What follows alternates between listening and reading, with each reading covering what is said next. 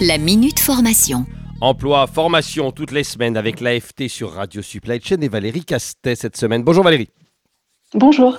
La semaine dernière, on a parlé d'un nouveau décret qui donne donc un, un cadre juridique à la circulation de véhicules autonomes en France. Est-ce qu'avec l'arrivée de ces véhicules, on peut craindre pour l'emploi dans le monde du transport? Alors sûrement pas tout de suite. hein.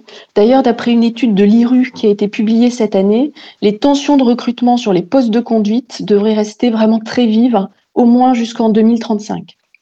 Ensuite, il y a différents scénarios selon la vitesse d'adoption des véhicules autonomes par la profession. Dans les scénarios où la diffusion est la plus rapide, près de 60% des emplois de conducteurs routiers pourraient être détruits d'ici 2050. Mais dans les scénarios d'adoption lente, on s'attend à une croissance de l'emploi parce que les pertes d'emploi qui seront causées par le véhicule autonome seront compensées par une augmentation de la demande de transport et une augmentation des flux de transport. Qu'est-ce qui, pourrait faire que les véhicules autonomes soient adoptés plus ou moins rapidement On a une idée? Il y a au moins 3-4 facteurs qui jouent sur la, la, vitesse de diffusion des véhicules autonomes. D'abord, le cadre réglementaire, euh, parce que le droit peut contraindre le déploiement des véhicules autonomes en mettant des restrictions à leur utilisation, par exemple en limitant leur circulation à des zones particulières. Et là, en France, on a vu avec le décret qui est paru cet été qu'on a pris de l'avance sur le plan du cadre juridique. Ensuite et surtout, il y a vraiment une forte incertitude sur la date à laquelle les véhicules autonomes seront disponibles sur le marché. Est-ce qu'on mettra 15 ans pour aboutir à un niveau d'automatisation totale des véhicules ou 25 ans? Est-ce que même on y arrivera? Et cette question, elle va aussi avoir un impact sur le coût de la technologie parce que plus tôt la technologie sera disponible et plus vite elle devrait être accessible à un prix raisonnable. Enfin, tout va dépendre de la capacité de cette technologie à être acceptée par les utilisateurs potentiels.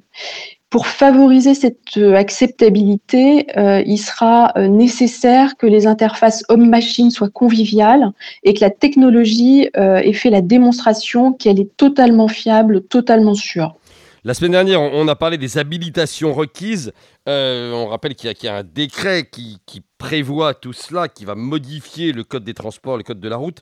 Quelles seront les missions et les compétences des, personnes qui interviendront à distance sur ces véhicules? Effectivement, ces personnes, elles devront avoir des, des, habilitations et à partir du niveau 4 d'automatisation, on aura besoin euh, donc d'opérateurs qui vont superviser les camions et les véhicules utilitaires légers qui auront donc des habilitations. On commence à les appeler parfois des opérateurs de mobilité, hein, ces personnes-là, euh, et ces opérateurs de mobilité seront positionnés soit à bord du véhicule, soit à distance.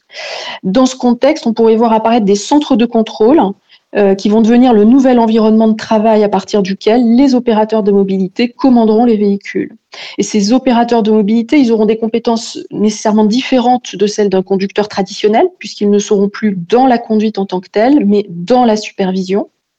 Ils devront être capables d'identifier les situations qui nécessitent qu'ils reprennent le contrôle d'un véhicule, euh, de connaître les manœuvres à adopter en cas de défaillance du système de conduite autonome. Bref, il y a une évolution des compétences requises qui va nécessiter une requalification de la main-d'œuvre. Merci beaucoup Valérie. Merci.